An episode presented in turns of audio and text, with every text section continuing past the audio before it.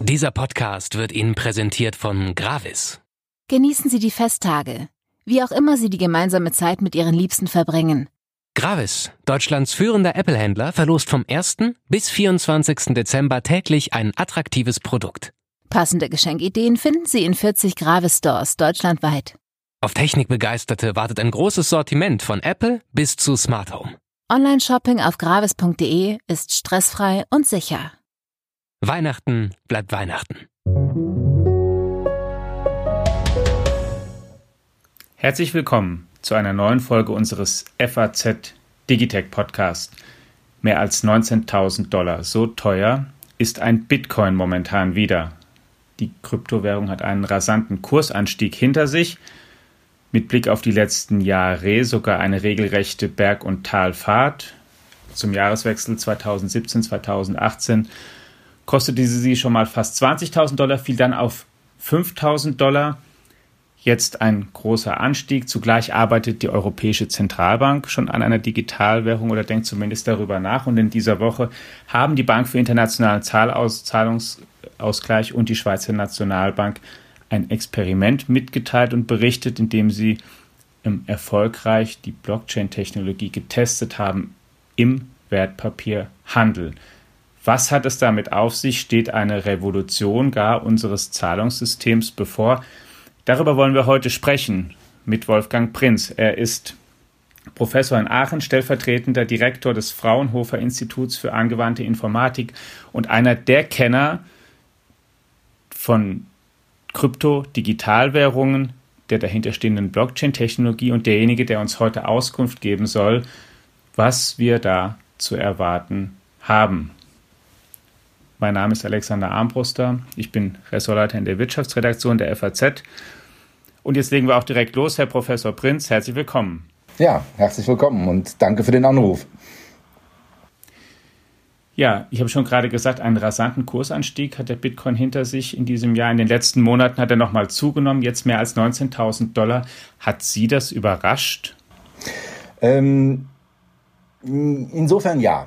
Denn ähm, es gab ja schon mal dieses Jahr die Ankündigung, dass der Bitcoin äh, rasanten Höhenflug hinlegen wird. Das war dann im Frühjahr zum Bitcoin-Halving. Ähm, wir alle haben da diese E-Mails bekommen und in den Foren wurde diskutiert, dass mit diesem Halving, das heißt also mit der Halbierung der Incentives, die man für das Bitcoin-Mining bekommt, ein rasanter Kursanstieg verbunden ist, weil damit natürlich äh, eine weitere Verknappung der Bitcoin-Menge verbunden ist. Ähm, da ist gar nicht so viel passiert, interessanterweise. Es gab einen kurzen Anstieg, aber das hat keinen Riesenboom ausgelöst. Und jetzt sehen wir auf einmal in den letzten Wochen einen sehr, sehr ähm, steilen Anstieg bis auf neue Höchstkurse. Und äh, das ist schon ganz interessant, weil sich dahinter eigentlich auch etwas verbirgt, was äh, generell für die Kryptowährung spricht, nämlich ähm, sie werden auf einmal brauchbar. Man kann sie auch für normalen Zahlungsverkehr nutzen. Und das, was man vermutet, ist, dass dieser äh, Anstieg halt damit zusammenhängt, dass äh, PayPal jetzt die Möglichkeit bietet, in Bitcoin umzutauschen. Damit entsteht auf einmal eine weitere Nutzungsmöglichkeit dieser Kryptowährung und gleichzeitig entsteht eine hohe Nachfrage, was dann natürlich wieder zu einem höheren Preis führt.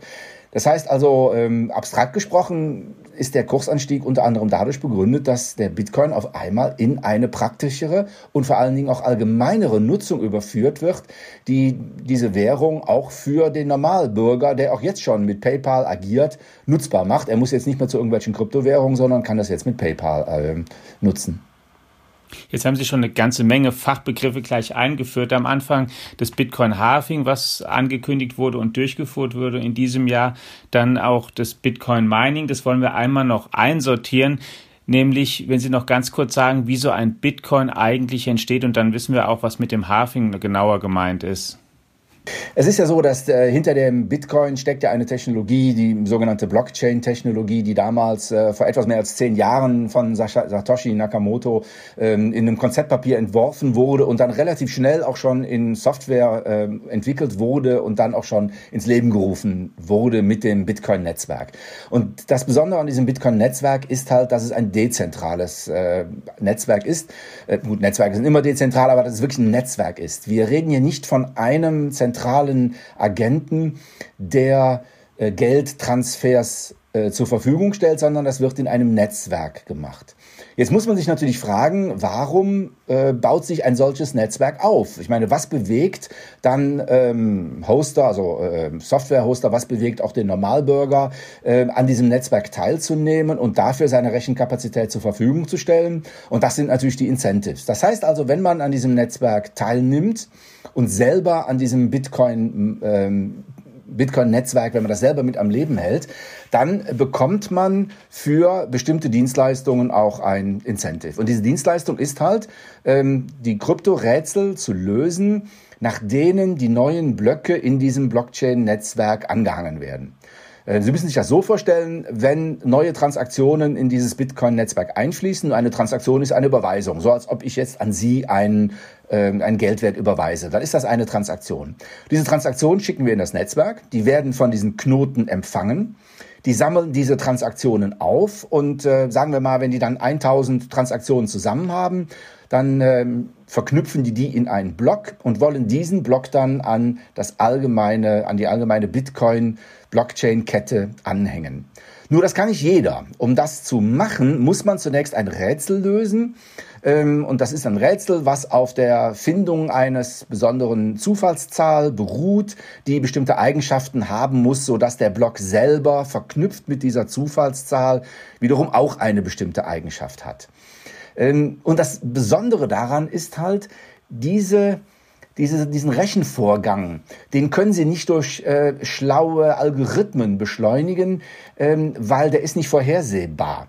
Sie können das nur durch Ausprobieren lösen. Und deshalb müssen Sie sehr viel Rechenkapazität einsetzen, um das auszuprobieren und um diese magische Zahl zu finden, die in Verbindung mit den Transaktionen des Blocks ähm, wiederum den Block gültig macht.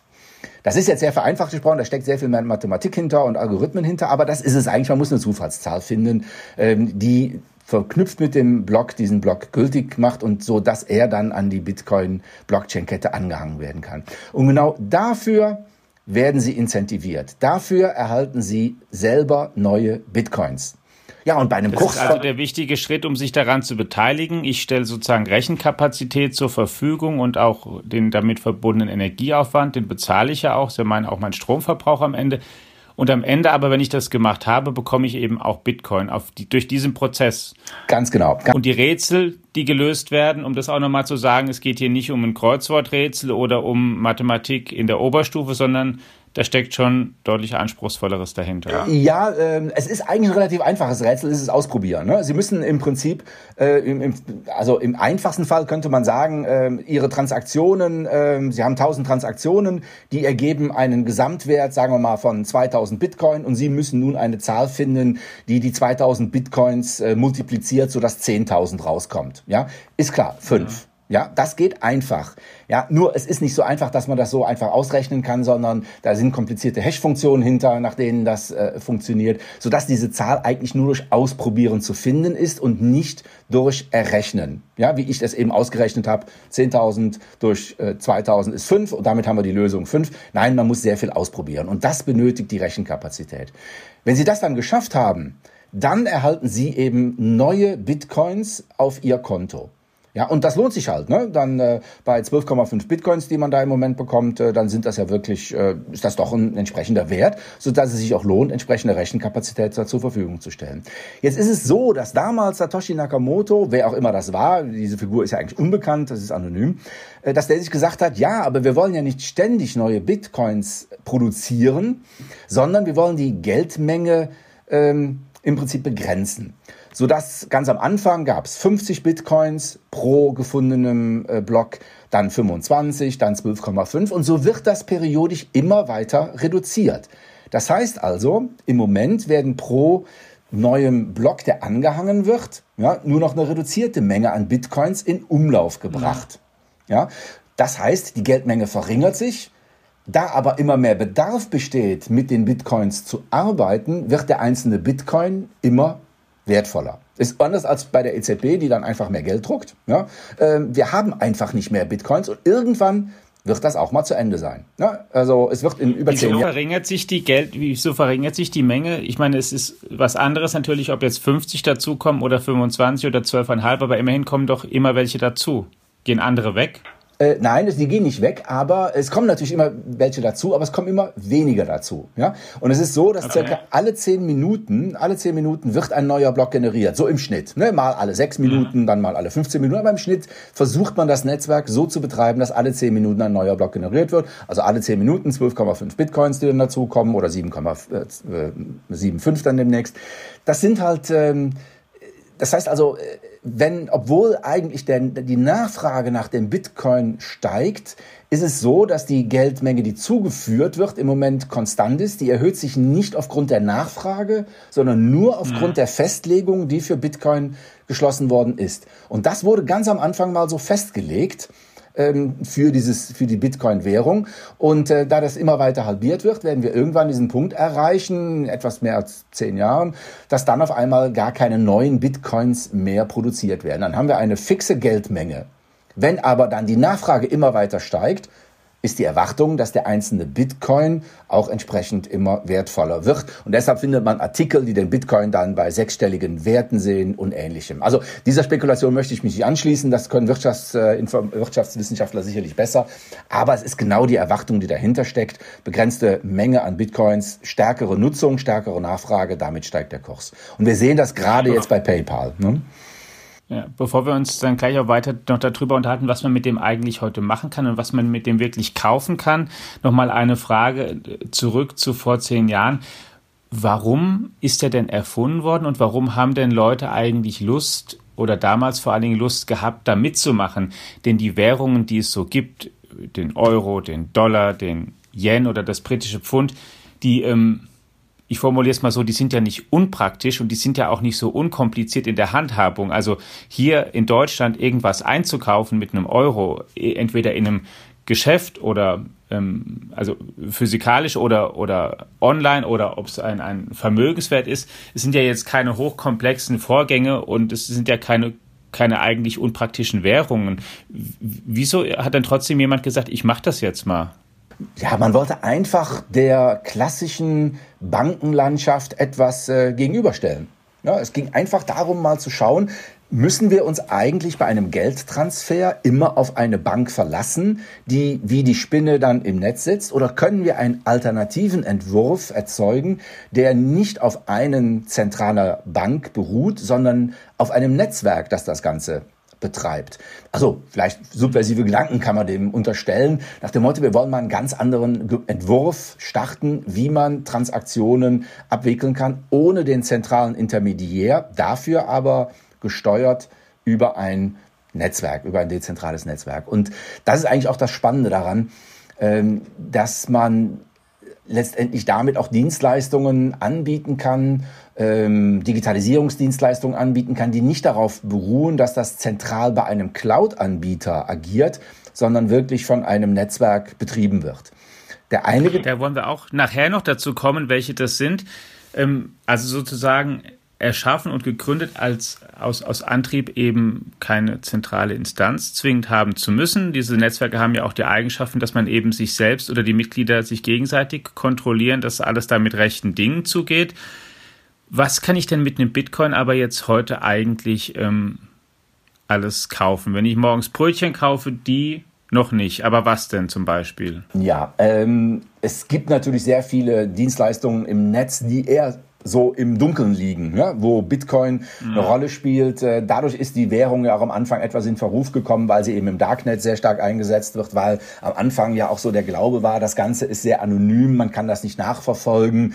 Ähm, das stimmt jetzt nicht mehr so. Man hat schon Mittel und Wege gefunden, das nachzuverfolgen. Vor allen Dingen dann, wenn sie die Bitcoins wieder in eine reale Währung, in eine Fiat-Währung umwandeln, ja, dann äh, bekommt man oft die Leute dann äh, zu packen, ja, weil sie dann ja irgendeinen Geldtransfer wieder machen, der nachkontrollierbar ist. Also es war so diese Anonymität, das Bezahlen im Anonymen. Äh, dann gab es ja auch zum ersten Bitcoin-Boom, äh, gab es ja Pizzadienste, wo sie mit Bitcoin bezahlen konnten.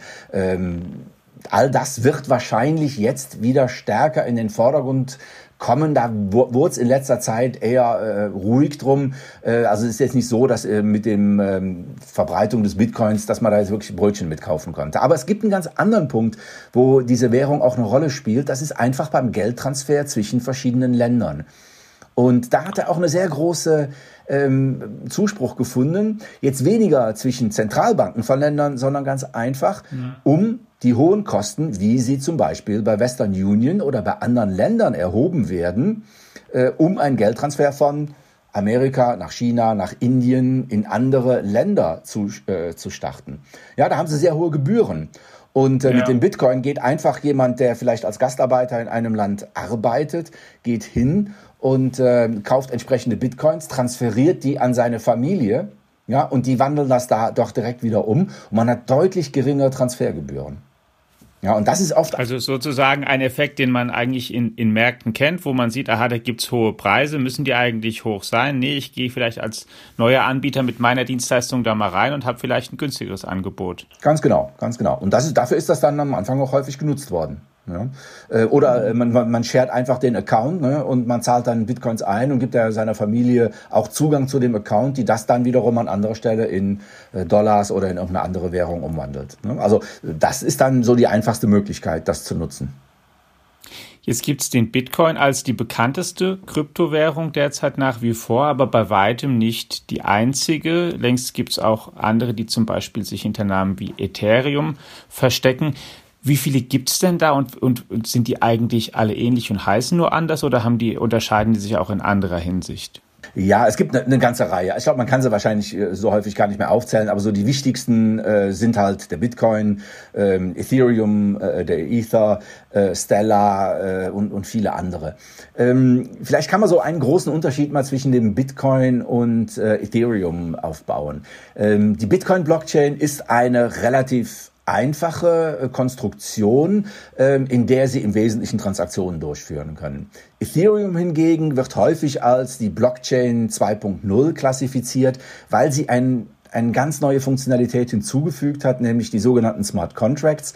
Sie können dort nicht nur einfache Geldtransaktionen äh, bewältigen, sondern sie können an eine Transaktion oder generell in diese Blockchain Regeln bauen. Das sind dann die sogenannten Smart Contracts, die auf bestimmte Bedingungen reagieren und zum Beispiel dann einen Geldtransfer nur dann starten, wenn eine andere bestimmte Bedingung erfüllt ist.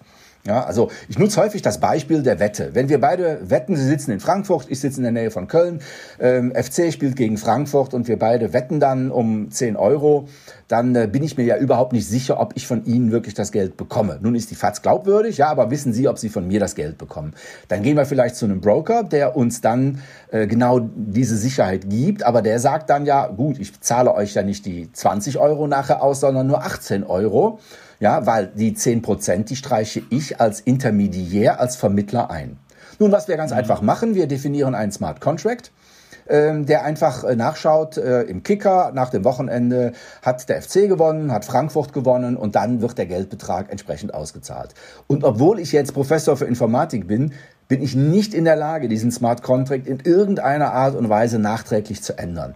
Das heißt, wir eine gute Nachricht für mich in dem Fall. Ne? Genau, genau. Das heißt, wir beide sind sicher, dass äh, dieser Smart Contract, dieser Vereinbarung, die wir dann in Code gegossen haben und in einem Smart Contract in der Blockchain verankert haben, dass dieser Smart Contract so ausgeführt wird, wie wir ihn vereinbart haben. Und das ist das Spannende daran. Das lässt sich jetzt natürlich auf, äh, aufweiten für alle möglichen Geschäftsprozesse, wo man an eine bestimmte Bedingung eine Zahlung knüpft oder wo mit einer bestimmten Bedingung äh, etwas ver verknüpft ist. Beispielsweise bei einer Lieferung. Wir liefern etwas.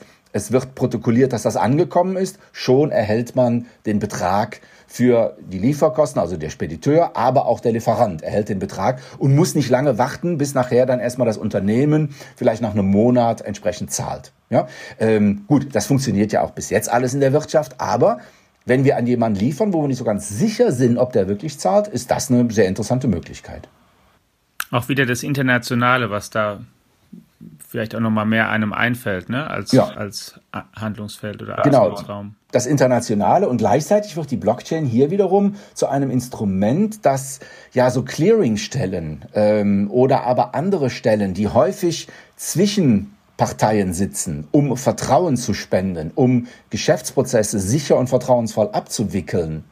Ja, äh, die werden ja, damit. Banken, die Sie schon genannt haben, ne? Die ganz genau, ganz genau. Die werden damit letztendlich ja nicht abgeschafft, ja, aber ähm, deren Funktion kann jetzt digitalisiert werden. Und ähm, jetzt will ich nicht so weit gehen, dass all diese Clearinghouse-Stellen abgeschafft werden, aber wir können jetzt diese Notarfunktion, die die Bank, die die Blockchain hier erfüllt, für ganz, ganz viele andere kleine Dinge nutzen, die normalerweise äh, nicht den Umfang haben, nicht den Geschäftswert haben, um dafür wirklich einen Notar, ein Clearinghouse oder ähnliches zu bezahlen und zu bestellen. Jetzt sind die Währungen lange das Feld von Spezialisten geblieben, haben Namen, die mit Ausnahme des Bitcoins dann in der breiten Öffentlichkeit doch noch gar nicht so bekannt sind, bis vor einiger Zeit Facebook verkündet hat, wir machen sowas jetzt auch. Sie können dann gleich sagen, warum es nicht genau sowas ist und worin sich das unterscheidet. Aber Facebook hat erstmal angekündigt, wir machen auch eine Digitalwährung unter dem Namen Libra. Die haben sie jetzt vor einigen Tagen umgeändert und umbenannt in, die heißt künftig eben Diem, aber als Facebook diese Pläne verkündet hat, dann sind plötzlich nicht nur ähm, Spezialisten aufmerksam geworden, sondern die wichtigsten Notenbanker, Finanzminister, Wirtschaftspolitiker auf der ganzen Welt haben gesagt, das müssen wir uns jetzt mal genauer anschauen. Hier müssen wir mal erstmal genau verstehen, was Facebook hier vorhat. Haben, glaube ich, auf Facebook wirklich dann auch, auch ähm, wie soll ich sagen, einbestellt und sich das erklären lassen. Es gibt mittlerweile ein, ein ähm, in der Schweiz sitzt es, ein, ein, ein Gremium, was diese Währung sozusagen verwaltet, ein Konsortium. Warum hat das denn dieser Schritt die Welt dann so alarmiert, dass Facebook das angekündigt hat. Und vielleicht können Sie in dem Zusammenhang auch sagen, worin sich das vielleicht von dem Bitcoin unterscheidet. Mhm. Ja, ähm, das war das war ein ganz spannender, äh, ja, ganz spannender Move, sagt man heutzutage, eine ganz spannende Idee, die, ja. die Facebook da hatte. Also ähm, technologisch, es gibt so verschiedene Unterschiede zum Bitcoin. Also der Bitcoin äh, ist ja. halt so ein bisschen so eine schmutzige Währung, ne? so eine Kryptowährung, da sind so ein paar Nerds, die das handeln und vielleicht im Grauen spielt das. Und auf einmal kommt da ein Unternehmen und bietet eine Digitalwährung an, die auch Smart Contracts unterstützt, genauso wie Ethereum, aber das entscheidende Argument war auch, das ist eine, eine stabile Kryptowährung und damit unterscheidet sie sich von Ethereum und Bitcoin. Wir haben ganz am Anfang darüber gesprochen oder Sie haben eingeleitet damit, dass der Bitcoin-Kurs aktuell wieder steigt. Und ähm, das ist natürlich für Spekulanten eine ganz tolle Sache. Wenn Sie aber ganz normal mit dem Bitcoin Dinge verkaufen wollen, ja, dann haben Sie ein Riesenproblem. Ähm, Sie wollen heute, ähm, Sie kaufen dafür heute ein Auto für jetzt vielleicht einen Bitcoin, ja, einen Gebrauchtwagen und äh, vereinigen sich auf einen Bitcoin und sagen dann, okay, äh, ich beschaffe mir jetzt den Bitcoin, ja, dann ist der morgen auf einmal direkt wieder 1000 Euro mehr wert. Das heißt, das Auto, was, wo Sie heute noch dachten, kostet Sie 19.000 Euro, kostet Sie auf einmal morgen 20.000 Euro. Oder umgekehrt, ich verkaufe das Auto, ja, und bekomme dafür einen Bitcoin und denke, toll, 19.000 Euro ähm, damit gemacht und dann sackt der Bitcoin innerhalb von zwei, drei Tagen ab, wo ich versäumt habe, das direkt wieder in Euro umzuwandeln, auf 16.000 Euro und schon habe ich einen Verlust von 3.000 Euro gemacht. Das heißt, das ist eine sehr, sehr volatile Währung, die sehr stark Spekulationen unterliegt. Und damit ist die normalerweise für den Geschäftsverkehr nicht besonders gut geeignet. Facebook sagte jetzt am Anfang mit Libra, hinter jedem Libra steckt ein Währungskorb. Das heißt, jeder Libra ist abgesichert durch einen Kauf von anderen Währungen, auch äh, äh, Edelmetallen, sodass der Kurs eines Libra stabil bleibt. Das heißt, wenn ich ihn, wenn ich heute einen Libra kaufe, dann ist der ein Euro wert und ich kann davon ausgehen, dass der auch in einem Jahr noch ein Euro ist oder vielleicht ein Euro eins. Aber das ist stabil. Und damit wird das auf einmal zu einem sehr, sehr attraktiven Zahlungsmittel. Das ist der eine Grund. Der zweite Grund ist, auch Libra unterstützt Smart Contracts. Das heißt, ich kann hier programmierbares Geld im Prinzip erzeugen. Ja, ähm, ja. wo ich also wirklich ähm, all diese Regeln, wie wir sie eben hatten mit der Wette, es gibt auch noch tausend andere Dinge, die, die man damit machen kann, letztendlich äh, programmieren kann. Und drittens, und das ist, glaube ich, weniger ein technologischer Grund, sondern einfach ein anderer Grund, wenn Libra und Facebook äh, wenn die das auf, an den Markt bringen, dann wird es nicht lange dauern, dass wir in WhatsApp auch entsprechend mit dieser Währung zahlen können. Ähnlich wie wir das ja in China auch äh, mit den äh, mit den Nachrichten, mit den äh, Instant Messaging Systemen äh, kennen, wo sie auch damit eigentlich bezahlen können. Wenn Sie sich mal die Verbreitung von WhatsApp angucken, ja, äh, dann können Sie davon ausgehen. Milliarden Nutzer. Ja, genau. Ja. Und äh, von einem auf den anderen Tag haben Sie in WhatsApp die Möglichkeit, äh, Libra oder Diem äh, zu verschicken, zu tauschen, damit zu bezahlen, äh, über einen QR-Code, den Sie irgendwo dran halten dann haben sie auf einmal einen riesigen Markt für diese Währung geschaffen und eine hohe Nutzung dieser Währung. Und damit rückt dann auf einmal diese Kryptowährung an ja, Otto Normalverbraucher ran. Ja, also um mit Bitcoin zu bezahlen, da brauchen sie ein Wallet, da haben sie verschiedene Möglichkeiten. Wenn das aber auf einmal in einen Dienst integriert ist, den wir täglich nutzen, ja, dann hat man damit einen Riesensprung gemacht. Und warum besorgt es Notenbanker und auch Finanzminister jetzt auch in den großen Industrieländern, gerade wenn ähm, diese Währung noch an andere klassische Währungen wie Euro und Dollar gekoppelt sein soll, Warum ängstigt das die oder, oder ruft es so auf den Plan? Ja, ich denke mal, da steckt natürlich auch die Angst vor einem Kontrollverlust hinter. Ne? Man weiß ja nie genau, wer dahinter steckt. Wenn dann auf einmal alle Zahlungsdienstleistungen darüber abgewickelt werden, entsteht darüber auch wieder eine, eine sehr große Macht, sehr großer Einfluss. Ja, und äh, man weiß ja auch nie, wie nachher diese Währungskörbe dort äh, konstruiert sind. Ich glaube, das sind viele Gründe, die da reinspielen. Äh, wahrscheinlich kann ein Wirtschaftswissenschaftler Ihnen da noch sehr viel mehr Gründe nennen, warum das der Fall ist. Ähm, man kann dem natürlich entgegenhalten, naja, das ist ja nicht einer, der das macht, sondern auch Libra ist ja wiederum ein Netzwerk. Ja, es ist ja nicht Facebook alleine. Und vielleicht ist auch der Grund, ja. warum die das umbenannt haben, damit dieser, diese Kryptowährung nicht so sehr mit Facebook assoziiert wird. Ja, weil äh, ich hatte ja damals in dem Artikel auch geschrieben, den ich für Sie geschrieben hatte, äh, es ist im Prinzip eine, äh, die richtige Idee nur vom Falschen. Ja, da kommt jemand um die Ecke, dem man nicht so ganz, äh, ganz traut, ja, äh, mit der Social Media und äh, ja, Datenschutz und all das und was damit so passiert. Und der sagt jetzt, oh, wir erschaffen eine Währung, die vollkommen sicher ist und die wird im Netzwerk, und das ist ja gar nicht Facebook, sondern ein großes Netzwerk. Ja, äh, also äh, das ist so ein bisschen ähm, ja, wahrscheinlich auch ein psychologisches Problem dabei. Interessanterweise wurde dieses Netzwerk ja ganz am Anfang äh, von ganz potenten Playern wie Mastercard und Visa unterstützt. Die sind jetzt alle nach und nach ausgestiegen. Aber wenn wir uns das am Anfang mal anschauen, wenn eine Idee es schafft, große Konkurrenzen wie Visa, Mastercard, andere Banken an einen Tisch zu bringen und zu sagen, das ist eine neue Idee, da steckt sehr viel Potenzial hinter, dann ist das schon sehr beeindruckend eigentlich. Gut, jetzt sind die ausgestiegen, wahrscheinlich, sehr wahrscheinlich auf politischen Druck auch. Ne?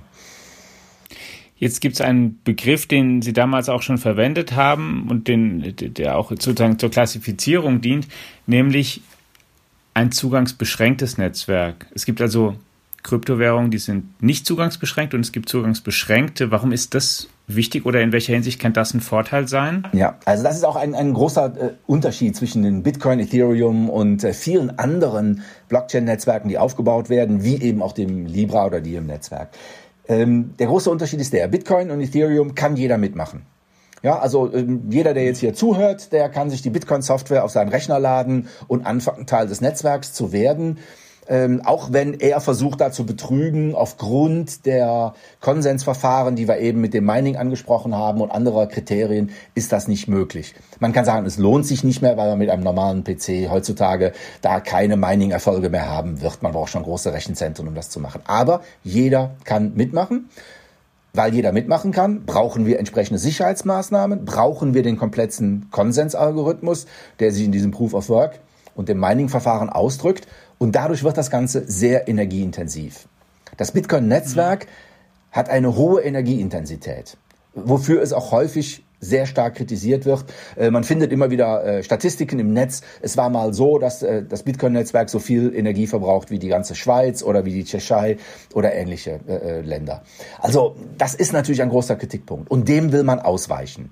Und die technologische, die technische Lösung ist halt der Aufbau von Netzwerken, die nicht offen sind, sondern zugangsbeschränkt.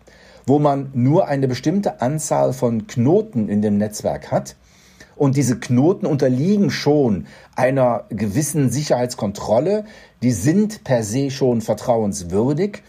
Und wenn man das voraussetzt, dann kann man andere Konsensalgorithmen äh, nutzen, die wesentlich Energie, ähm, äh, energiefreundlicher sind und die vor allen Dingen auch sehr viel mehr Transaktionen ermöglichen. Ich hatte ja eben mal erwähnt, dass das Bitcoin-Netzwerk ungefähr alle zehn Minuten einen neuen Block anhängt, in dem dann mehrere tausend Transaktionen enthalten sind. Das heißt also in einer Stunde sechsmal vielleicht 100.000, 200.000 Transaktionen. Das ist verglichen zu den Transaktionen, die über andere Zahlungskanäle fließen, äh, nichts. Das ist, das kann man vernachlässigen. Ja. Damit können Sie keinen großen Handel aufbauen. Wir brauchen also Blockchain-Technologien, die es uns ermöglichen, auch wirklich pro Sekunde diese Anzahl an Transaktionen zu bewältigen. Und das schaffen Sie aktuell noch nicht mit Technologien, die auf öffentliche Netzwerke aufsetzen, weil die eben diese komplexen Konsensalgorithmen haben. Das schaffen sie aber, wenn sie auf Technologien aufsetzen in diesen zugangsbeschränkten Netzwerken, ähm, wo sie per se schon mal den Knoten in gewisser Weise vertrauen. Auch hier ist es schwierig zu betrügen. Ja, aber äh, hier ist es nicht möglich jetzt, ähm, dass da jeder mitmacht. Ja, also das funktioniert da nicht so einfach. Und äh, das erklärte Ziel eben auch von Libra war ja äh, zunächst mal ein zugangsbeschränktes Netzwerk aufzubauen und dann, wenn man in den nächsten Jahren noch andere Verfahren hat, das dann auch öffentlich zu machen. Ähm, dahinter steckt dann auch wiederum eine Kritik, also die, die reinen äh, Blockchain-Enthusiasten, die sagen also nur die Bitcoin und diese offenen Netzwerke, das entspricht dem Ursprungsgedanken der Blockchain, die kritisieren natürlich diese zugangsbeschränkten Netzwerke, weil sie sagen, naja, da treiben wir ja den Teufel mit Belzebub aus, ja, wir waren gegen die Intermediäre, wir wollten ein Netzwerk aufbauen, wir wollten nicht mehr auf eine zentrale Instanz vertrauen. Und jetzt haben wir auf einmal ein Netzwerk von sieben, acht, neun, zehn, vielleicht 20 Playern. Und da wissen wir ja auch nicht so genau, ob die nicht mal im stillen Kämmerlein dort irgendwelche Änderungen machen oder andere ähm, Beschlüsse fassen, ähm, die nicht mehr den ursprünglichen Intentionen entsprach. Auch dagegen gibt's Methoden. Man kann auch diese ähm, zugangsbeschränkten Netzwerke zum Beispiel in einer öffentlichen Blockchain absichern, das sogenannte Anchoring. Also da kann man auch Methoden finden, um auch ein zugangsbeschränktes Netzwerk sicher zu machen. Obwohl sie sicher sind, aber noch sicherer zu machen. Setzt das denn Notenbanken eigentlich wirklich unter Druck? Also ich selbst habe so mitbekommen, dass natürlich die, die amerikanische Notenbank als wichtigste der Welt, die Federal Reserve, sich mit dem Thema beschäftigt. Aber mir scheint, dass vor allen Dingen auch gerade die Europäische Zentralbank da ein noch größeres Interesse hat und noch ähm, weitergehende, zumindest Diskussionen ähm, jetzt gerade am Laufen hat sind die unter zu, also müssen die das machen? Müssen die einen digitalen Euro einführen? Ich glaube ja. Und zwar weniger, um, weil sie vielleicht Angst haben, dass da der Geldtransfer oder ähnliches mitgemacht wird, sondern einfach, um auch der Wirtschaft neue Möglichkeiten der Digitalisierung zu bieten. Denn ich hatte das eben mal kurz erwähnt. Eine Charme dieses programmierbaren Geldes ist ja, dass ich dann Dienstleistungen im Netz anbieten kann und über einen programmierbaren Euro sofort für eine Bezahlung sorgen kann. Wenn ich das heutzutage machen will, dann muss ich mir eine Schnittstelle zu einem Zahlungsdienstleister äh, beschaffen. Dann wähle ich mir PayPal aus oder vielleicht früher war es Wirecard oder ähnliche Zahlungsdienstleister, mit denen ich das Ganze dann mache. Das heißt, auf einmal habe ich da wieder einen Dritten im Boot, der ja wiederum mitverdienen will. Wenn ich jetzt ein kleines Unternehmen habe und biete eine Zusatzdienstleistung zu meiner Maschine an, ja, ein Maschinenhersteller, der Zusatzdienstleistungen wie bestimmte äh, Freischalten bestimmter Funktionen, bestimmte Wartungsdienste, bestimmte KI-Dienste, die auf den Maschinendaten besondere Algorithmen laufen lassen, um die Produktion zu optimieren oder ähnliches. Nun, wie bringe ich das heutzutage ins Netz? Ähm, ich muss mich einem Cloud-Anbieter anschließen, bringe das dann vielleicht bei Amazon oder äh, Google oder wo auch immer unter. Ich muss für die Dienstleistung mir einen Zahlungsdienstleister entsprechend suchen, der auch wiederum mitverdient. Die Alternative, die sich über die Blockchain-Technologie ermöglicht, ist, diese Dienstleistung anzubieten und die Freischaltung der Dienstleistung über ein Smart Contract in einem Blockchain-Netzwerk zu schaffen. Und derjenige, der dann die Dienstleistung nutzt, da wird sofort eine Zahlung ausgelöst, die auf das Konto unmittelbar, also auf das Krypto-Konto, und das wird, könnte dann ja in Zukunft ein Krypto-Euro-Konto sein, sofort überwiesen wird. Und das zu programmieren sind drei Zeilen Code. ja, Dienstleistung freigeschaltet zwischen Person A und B, ja, äh, für fünf Tage mal drei Euro, äh, Geld wird überwiesen. Und da reden wir auf einmal über ganz andere Möglichkeiten, die sich äh, neuen, die sich Unternehmen bietet, hier Geschäftsmodelle äh, zu, zu platzieren. Ja, und ich glaube, das die ist sozusagen dann keinen klassischen Zahlungsabwickler einfach mehr brauchen. Ja, die brauchen keinen klassischen Zahlungsabwickler mehr, die können diese Dienstleistungen dort selber verwalten ähm, und, äh, und damit haben die ganz neue Möglichkeiten. Dann bildet sich auf einmal die, die Blockchain der Maschinenbauer, die darüber neue Zahlungsdienstleistungen anbietet. Es gibt Ideen von Startups, äh, die sich mit äh, Datenmarktplätzen beschäftigen, ähm, die eine vertrauensvolle Basis schaffen wollen, dass ähm, ähm, Produktionsfirmen Maschinendaten dort ablegen können und sehr genau auswählen können, wem welche Maschinendaten zur Verfügung stehen, um zum Beispiel Vergleiche anzustellen zwischen der Nutzung von Maschinen, um die Wartung zu optimieren, um äh, Verbräuche zu optimieren. Und das geschieht ja oft heutzutage nicht, weil man seine Daten nicht vertrauensvoll weitergeben kann, weil man auch nicht sieht, wie man dafür bezahlt wird, weil es zu komplex ist, sowas zu machen. Und mit Hilfe der Blockchain bieten sich solche Möglichkeiten. Da gibt es eine Reihe Startups, äh, hier in Aachen gibt es einen, Senseering und andere, die genau in diese Richtung aktuell gehen. Sagen Sie noch mal ganz kurz, was eigentlich jetzt da genau die Funktion der EZB wäre und den beziehungsweise was den digitalen Euro ausmacht. Und hier möchte ich auch noch selbst zwei Sätze sagen, weil es ein Missverständnis immer wieder gibt, wenn von Digitalgeld die Rede ist. Ähm, liebe Hörerinnen und Hörer, also Digitalgeld, ja, wissen wir, gibt es sowieso schon insofern, wenn wir Online-Banking machen und Geld überweisen, dann werden nicht Papiergeldscheine hin und her gefahren mit Autos, sondern ohnehin wird sozusagen digital Geld überwiesen. Hier geht es wenn es um den digitalen Euro geht, aber nicht darum, sondern eben um ein wirklich neues, eine neue Konstruktion einer Währung. Und wozu, was gehört alles dazu, wenn Sie das nochmal sagen, Herr Professor Prinz, auch das sozusagen auch das Kryptokonto oder Kryptoportemonnaie, was man dann hat, was die EZB dann jetzt da in dem Falle bereitstellen oder programmieren müsste? Also es sind verschiedene Dinge. Ähm, das eine ist, wir müssen ja erstmal ein digitales Abbild des Euros finden. Also das heißt, also wie repräsentieren wir den auf einmal digital? Es ist ja jetzt nicht mehr so ein Eintrag äh, auf dem Bankkonto, ne? 50, mhm. ja, gleich 50 Euro. Ähm, ähm, sondern es ist eher jetzt, dass wir das digitalisieren. In der Blockchain-Sprache sind das dann sogenannte Tokens. Das heißt, da gibt's also dann, ein Euro ist dann repräsentiert als eine bestimmte Kette von Zeichen und, und Zahlen, die ein solches Token ausmachen, die den Euro dann auch identifizierbar machen letztendlich. Und ähm, das ist einerseits die Digitalisierung des Euro als ein Token. Der nächste Schritt ist dann, wenn ich dann diesen Euro austausche, dann schicke ich im Prinzip ein Token von Person A nach Person B und das wäre dann zwischen uns beiden, dass ich den von meinem Wallet im Prinzip an Sie transferiere, was dann eine Transaktion in der EZB-Blockchain auslösen wird. Und äh, dann steht auf einmal in der EZB-Blockchain drin, dieser, dieser Euro hier, ja, der gehört jetzt nicht mehr dem Herrn Prinz, sondern der gehört jetzt dem Armbruster. Ja, und dann kann im Prinzip immer nachvollzogen werden, welchen Weg auch dieser Euro gemacht hat. Ähnlich wie das auch bei Bitcoin im Prinzip ist.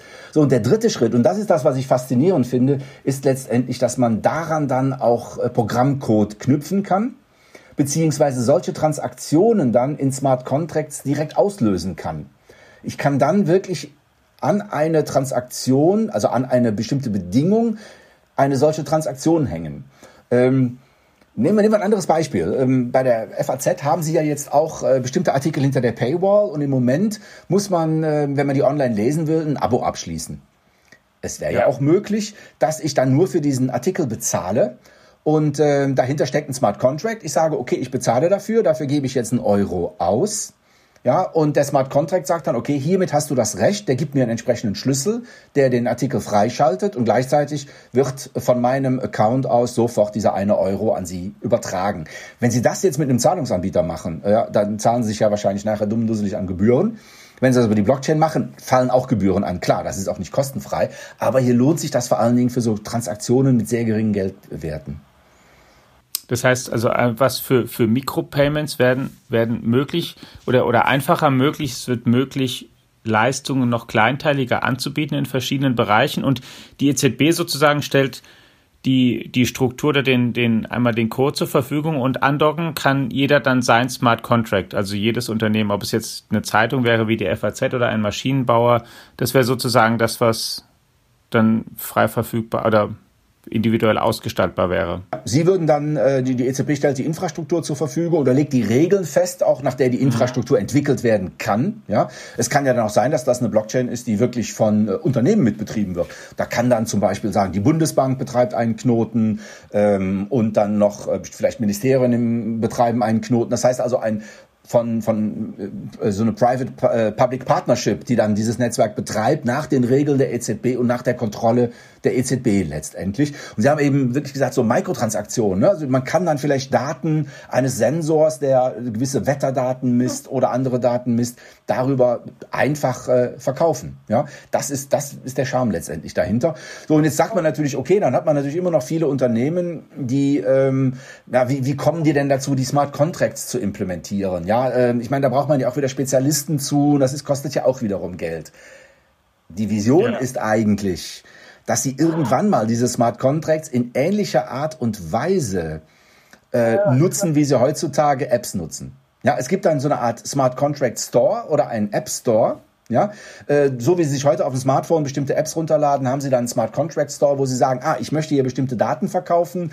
Die Datenquelle ist die Maschine A, die ich über diese Schnittstelle anschließe. Den Preis, den ich dafür festlege, ist äh, 5 Cent pro Megabyte an, an Maschinendaten, die da rauskommen. Und damit ist der Smart Contract in der Blockchain platziert. Und dann haben Sie da auf einmal einen ganz neuen Markt geschaffen, mit dem das geht. Also wie ein, das ist jetzt schon aber geguckt, in welchen Zeithorizont? Da reden wir von. Da reden wir noch von, noch von ein paar Jahren. Ja, also äh, technisch ist das umsetzbar. Also wir brauchen, wir brauchen eine, die Regulatorik. Ne? Wir brauchen, dass es machbar ist, dass es erlaubt ist und dass es eben auch anerkannt ist. Dass es nachher, äh, was weiß ich, das Finanzamt akzeptiert, die, Zahl, die Zahlungstransfers und alles mögliche. Das ist der eine Punkt. Technisch ist das dann umsetzbar und dann müssen wir natürlich noch die Akzeptanz dafür schaffen. Und Akzeptanz schaffen wir durch einfache Nutzbarkeit so wie ich es eben bei Libra skizziert habe. Ja, die Angst davor, wenn das mhm. einmal in WhatsApp integriert ist, ist es für jeden nutzbar. Also die einfache Nutzbarkeit des Ganzen und wenn dann nachher die Firmen und die Verbraucher direkt den Nutzen darin erkennen, ja, äh, dann wird sich, kann sich das sehr schnell verbreiten. Ist es wichtig, da der Erste oder Schnellste zu sein? Das ist ja bei vielen Bereichen im Netz so, dass es ähm, am Ende einen Standard oder ein, ein ein Anbieter oder System gibt, der sich dann durchsetzt aufgrund von bestimmten Netzwerkeffekten und Bequemlichkeit? Ja, äh, ganz klar, ist sicherlich auch die Angst vor Libra gewesen. Ne? Wenn die das als Erste ins Leben rufen, ja, dann äh, dominieren die den Markt. Denn wenn dann auf einmal viele an diesem Netzwerk teilhaben, dann haben wir diesen Login ja, äh, für dieses Netzwerk ja. und dann kriegen wir die nicht mal einfach anders hin bewegt. Ähm, ja, auf alle Fälle. Ich denke, da sollte man schnell sein, dass man hier die, die Dienste entsprechend anbietet, denn äh, wir kennen das ja. Äh, den Verbrauchern ist es vollkommen egal, wo Dienste angeboten werden, ob das auf Servern liegt, die in den USA, China oder wo auch immer liegen. Wenn die einfach nutzbar, äh, bequem sind und einen Mehrwert bieten, ja, dann wird das genutzt. Ja, und derjenige, der am, als erster genau diesen Mehrwert bietet, der gewinnt das Rennen. Und das Verhalten deutet ja ohnehin darauf hin, dass die Leute nicht nur mehr Zeit äh, online verbringen, sondern auch mehr mobil online und dass sie gerade solche Bequemlichkeit zu schätzen wissen. In nahezu allen Ländern geht ja ohnehin seit Jahren schon der Gebrauch von Bargeld oder das Interesse mit Bargeld zu bezahlen tendenziell schon zurück. Ja, genau. Es muss genauso einfach sein wie jetzt äh, Apple Pay oder andere Bezahldienste. Ne? Ich würde jetzt noch einmal den Blick gerne weiten von den Digitalwährungen, über die wir jetzt sehr lange und ausführlich gesprochen haben, dass Sie vielleicht zum Ende unserer Sendung hin noch mal einen Ausblick geben auf die noch mal ein bisschen breiter auf die darunterliegende Technologie. Sie haben ja immer wieder schon auf die Blockchain rekurriert als das, was sozusagen der, der, der Überbegriff ist. Und dann gibt es eben ähm, Währungen als, als eine Ausprägung davon, die genutzt werden. Aber es beschreibt ja noch viel mehr. Ja, also Währung ist das, was immer so in den Vordergrund rückt. Aber ähm, eine Blockchain selber, äh, wenn sie, wenn sie, wenn sie als eine Währungsblockchain agiert, dann äh, wird sie halt genutzt, um, um Tokens, die eine bestimmte Werteinheit repräsentieren, auszutauschen. Aber ich muss da ja nicht unbedingt äh, entsprechende Währungen mit austauschen oder Geldbeträge mit austauschen. Ich kann über eine Blockchain auch erstmal ganz einfach nur Daten sichern, Dokumente sichern. Ähm, wir haben eine Lösung entwickelt, Blockchain for Education, äh, wo Sie einfach Zeugnisse in einer Blockchain registrieren, so dass es für andere sehr, sehr einfach nachprüfbar ist, ähm, dass man wirklich Inhaber dieses Zeugnisses ist und dass ein Zeugnis nicht gefälscht ist. Äh, wir alle kennen das doch heutzutage bei Bewerbungsprozessen. Das, was man bekommt, sind gescannte oder irgendwie erzeugte PDF-Dokumente. Aber kaum eine ähm, Personalabteilung prüft auch wirklich das Original. Man vertraut diesen PDF-Dokumenten und die kann jeder fälschen. Also die Note darin zu fälschen, das ist gar kein großes Problem. Ähm, die Nachvollziehbarkeit, dass das Dokument wirklich echt ist, das kann man über eine Blockchain äh, realisieren. Und dafür gibt es auch schon eine Reihe von Lösungen. Das ist nur ganz low-hanging fruit, äh, wo wir gar keine großen Transaktionen abwickeln, sondern wo einfach nur eine Institution, sei es eine Universität, eine Schule oder ein Weiterbildner, sagt, okay, hier hat eine Person das Zertifikat erworben, einen Aufzug zu reparieren, der ist geprüfter Aufzugtechniker oder Sicherheitstechniker und äh, derjenige, der den, äh, wo man dann äh, kommt und sagt, hier, ich möchte den Aufzug reparieren, dem zeigt man ein Dokument, was man dann zum Beispiel direkt über ein Smartphone, über einen QR-Code und ähnliches prüfen prüfen kann, ob dieses Dokument wirklich existiert und in einer Blockchain gespeichert wurde von dem entsprechenden Ausbilder. Ganz einfach. Und in Zukunft können das sogar Maschinen machen. Äh, das Beispiel, was ich häufig nutze, ist, wenn man dann einen Aufzug reparieren will, dann muss man sich gegenüber dem Aufzug erstmal ausweisen. Und äh, wenn der Aufzug dann dieses Dokument nicht in einer Blockchain validieren kann, dann sagt er, sorry, also ich öffne meine Schrauben nicht. Ne? Also äh, mich darf man nicht mhm. öffnen, du darfst mich nicht reparieren. Das ist wirklich so eine ganz einfache Sache. Der nächste Schritt ist, wenn wir das dann äh, transferieren auf Maschinendaten, ähm, sicherheitskritische oder hochqualitative Produktionsprozesse. Ja, wir reden alle jetzt über den Corona-Impfstoff. Der muss natürlich nach bestimmten Kriterien produziert werden. Der muss auf seinem Lieferweg immer ähm, die minus 60, minus 70 Grad, auf die minus 60, minus 70 Grad gekühlt werden. Das sind alles Dinge, die wir protokollieren können. Jetzt natürlich können wir das auch heutzutage schon protokollieren. Das geht, aber wir vertrauen dann auch, dass die Logbücher, die da geführt werden, dass die auch nicht nachträglich geändert worden sind. Und wo viel Geld im Spiel ist und wo es, hohe, wo es hohe Möglichkeiten gibt und wo vielleicht Zeitdruck im Spiel ist, dann wird das auch gerne mal vielleicht übersehen und gefälscht. Wenn aber diese Kühlboxen wenn der Spediteur, wenn da Sensorik eingebaut ist, die sicher die richtigen Sensorwerte, das muss man natürlich sicherstellen, dass die Sensoren auch richtig funktionieren, klar. Wenn die die dann in eine Blockchain schreiben, dann ist zumindest das Logbuch nicht mehr manipulierbar. Und dann lässt sich eindeutig nachvollziehen, wo die Kühlkette unterbrochen wurde. Und dann wird auch klar, der Impfstoff nicht mehr in den Handel kommen. Ja, also ich nehme jetzt dieses Beispiel, weil das so plastisch ist. Ne? Ich will niemandem unterstellen, dass da falsch gespielt wird, aber äh, wir sehen alle, welch hoher Druck dort existiert und man kann schon sich vorstellen, naja, wenn da mal so ein LKW auf einmal nicht mehr gekühlt wurde, ja, äh, welches, das dann vielleicht auch mal schnell gesagt wurde, ach komm, das vertuschen wir mal schnell. Ja, Hauptsache der Impfstoff kommt jetzt unter die Leute. Ja, und vor allen Dingen ist ja auch ein Grund auch, dass die Protokollierung sozusagen eine, eine kleinteilige Protokollierung oder Nachvollziehbarkeit von Lieferkettung auch schlicht ein Kostenfaktor ist. Alleine wenn man den verringern kann, hat man ja auch schon sozusagen im, im wahrsten Sinne des Wortes was gewonnen. Ganz genau. Und all das lässt sich mittlerweile mit Sensorik herstellen. Da gibt es Startups, da gibt es andere Unternehmen, die genau solche Geräte herstellen, die man dann direkt an die Blockchain ankoppeln kann und damit dann äh, das alles gewährleisten kann. Da wären wir im Prinzip bei sicheren Lieferketten. Ähm, der nächste Punkt ist dann, dass äh, zum Beispiel bei der Produktion automatisch überwacht wird, ob die Maschine ähm, Dinge so produziert hat, wie der Auftraggeber sie in Auftrag gegeben hat. Im einfachsten Fall, man sagt, ähm, da muss ein bestimmtes Gerät, das muss bei 200 Grad, muss das auf alle Fälle, auf 200 Grad muss das erhitzt werden und anschließend muss es auf einem bestimmten Druck geprüft werden. Wenn die Maschine mhm. zu jedem Bauteil protokolliert, mit welcher Temperatur und welchem Druck es geprüft wurde und das in eine Blockchain schreibt, verbunden mit der Seriennummer des Produktes, kann jeder nachvollziehen, ob ein Produkt wirklich qualitätsgeprüft ist. Dann heißt der Smart Contract wird zu einem Qualitätssicherer, der automatisch Qualitätszertifikate vergeben kann. Ja, haben wir wieder eine weitere Funktionalität. Und so lässt sich, lässt sich immer mehr letztendlich darauf aufbauen, bis hin dann dazu, äh, wenn wir an den Stromhandel denken, dass entsprechend äh, eine PV-Anlage Strom äh, erzeugt, die ich direkt an meinen Nachbar verkaufen will. Und auch da kann ein Smart Contract äh, für jede Kilowattstunde, die ich äh, mit meiner Solaranlage produziere und der bei ihm in sein Elektroauto fließt, dass dann automatisch ein kleiner Geldbetrag an mich überwiesen wird. Und das macht einfach ein Smart Contract, der hier bei uns äh, in der Maschine Maschine sitzt, der über eine Blockchain abgesichert ist und dann einfach einen kleinen Handel zwischen uns beiden realisiert. Auch dazu gibt es eine Reihe von Pilotprojekten, die das aktuell ausprobieren. Also viel, viel mehr als ähm, das Thema reine Digitalwährung. Die Blockchain, haben wir jetzt gerade gehört, umfasst ein ganzes Spektrum an neuen Möglichkeiten. Letzte Frage. Wie steht denn Deutschland da im Vergleich eigentlich mit anderen Ländern der Welt da? Ah, ich glaube gar nicht so schlecht. Es gibt eine Reihe sehr, sehr interessanter Startups bei uns. Äh, viele Forschungseinrichtungen wie unser Forschungsinstitut, das Fraunhofer Institut für angewandte Informationstechnik, wo wir vor fünf Jahren das äh, Fraunhofer Blockchain Labor gegründet haben. Äh, und viele Universitäten beschäftigen sich aktuell damit. Die Bundesregierung hat, ähm, die, ähm, hat auch einen Blockchain-Plan entworfen, an dem sich viele beteiligt haben.